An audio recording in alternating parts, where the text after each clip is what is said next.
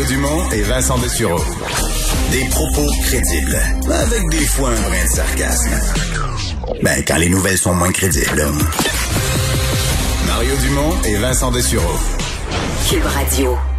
Il se produit toutes sortes de choses euh, lors des débats dans un parlement.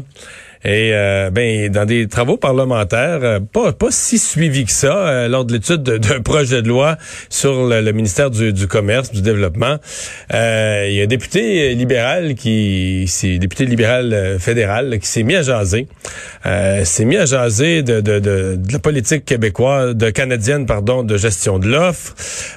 bon, je sais pas s'il se prenait soudainement pour Maxime Bernier, mais en tout cas, s'est mis à comparer le beurre canadien était plus bon comparé au, au beurre de Nouvelle zélande euh, il était cher, nos produits canadiens étaient moins bons. Un truc qui a sauté sur l'occasion immédiatement, qui a réagi immédiatement, c'est notre prochain invité, euh, Richard Martel, député conservateur de Chicoutimi-Le Fjord. Bonjour. Bonjour, M. Dumont. Qu'est-ce qui s'est passé? Qu'est-ce qui a pris au député Chandra Arya? Je ne sais pas ce qui s'est passé, mais c'est inacceptable. Euh, premièrement, je, ne comprenais pas vraiment où ce qu'il voulait en venir, mais le beurre est trop dur. Le beurre est trop dur. Le beurre est plus mou de l'autre côté, euh, en Nouvelle-Zélande. c'est que le beurre est meilleur et plus mou en Nouvelle-Zélande que le beurre canadien. Nouvelle-Zélande, je, là, je comprends pas. Là, il a juste à le mettre sur son comptoir la veille, puis qu'il graisse ses toasts le matin avec, là, ça va être correct. Je suis vraiment, vraiment été surpris de ces propos-là. Puis là, c'est là qu'on s'aperçoit que, hein, du côté des libéraux, la gestion de l'offre, elle est où? Dans leur philosophie, parce qu'on sait encore une fois que les compensations n'ont pas été remises encore, puis que ça traîne énormément. Alors, on était bien, bien surpris de ça, dessus aussi, parce que la souveraineté alimentaire est, extrêmement importante pour nous. La gestion de l'offre euh, qui permet de faire vivre les, moins grosses entreprises, euh, hmm. ça met tout le monde sur un pied d'égalité, le prix est fixé, alors tout le monde peut aller chercher sa part du gâteau comme ça, puis c'est extrêmement important pour nous. Mais le député, ce qu'il disait aussi, parce qu'il disait que le beurre était pas bon, mais était aussi trop cher. Mais ça, il y a une partie quand même des consommateurs. Euh, Maxime Bernier a plu, a plu à du monde en parlant de ça, là, que le, à cause des, des, programmes, la façon de gérer ça au Canada, le lait, le beurre sont plus chers. Est-ce que c'est euh, est-ce que c'est à ceux-là, à ceux-là qui voulaient plaire? Est-ce qu'ils voulaient plaire aux consommateurs adeptes de Maxime Bernier, le député libéral? Mais mais c'est là qu'il faut s'attaquer au vrai problème, à la réciprocité des normes.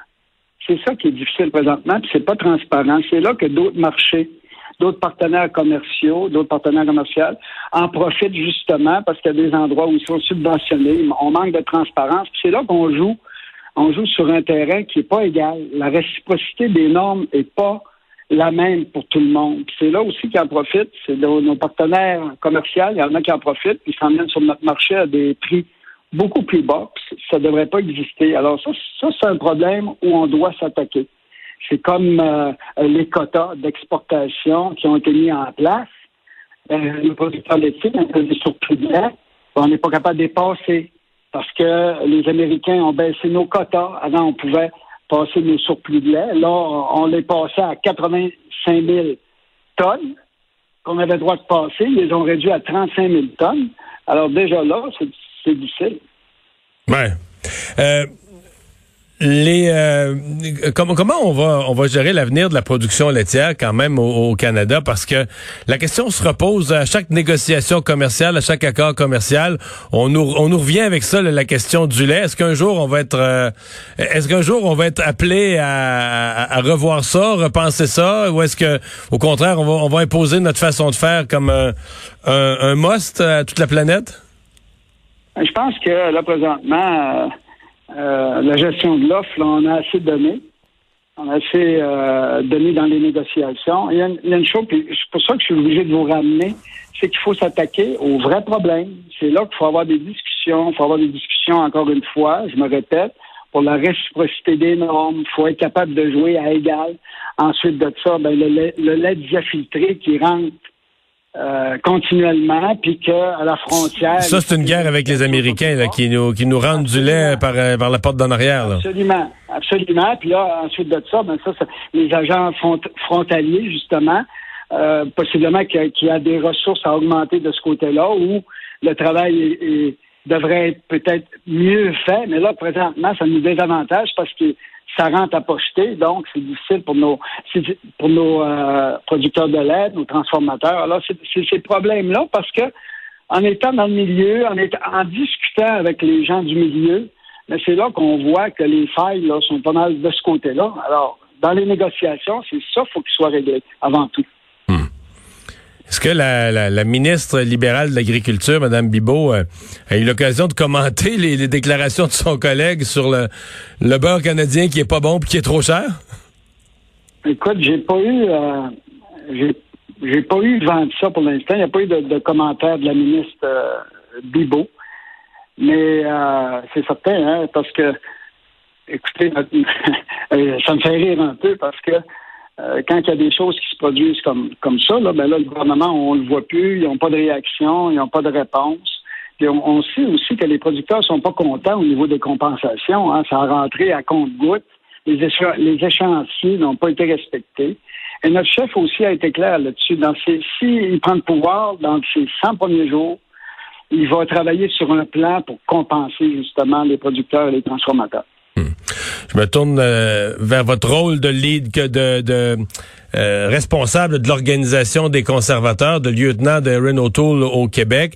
Euh, si on parle d'élection à la fin de l'été, est-ce que on s'attend que vous allez prendre le bâton du pèlerin dès la session parlementaire finie, vous promenez un peu dans le Québec, annoncer des, des candidatures vedettes, etc., préparer le parti pour les élections? Absolument, mais c'est. On a déjà commencé dès le jour 1, là, quand M autour euh, de devenu chef euh, de notre parti. Mais tout de suite, on a commencé la job, euh, on a commencé à, discuter avec certains candidats.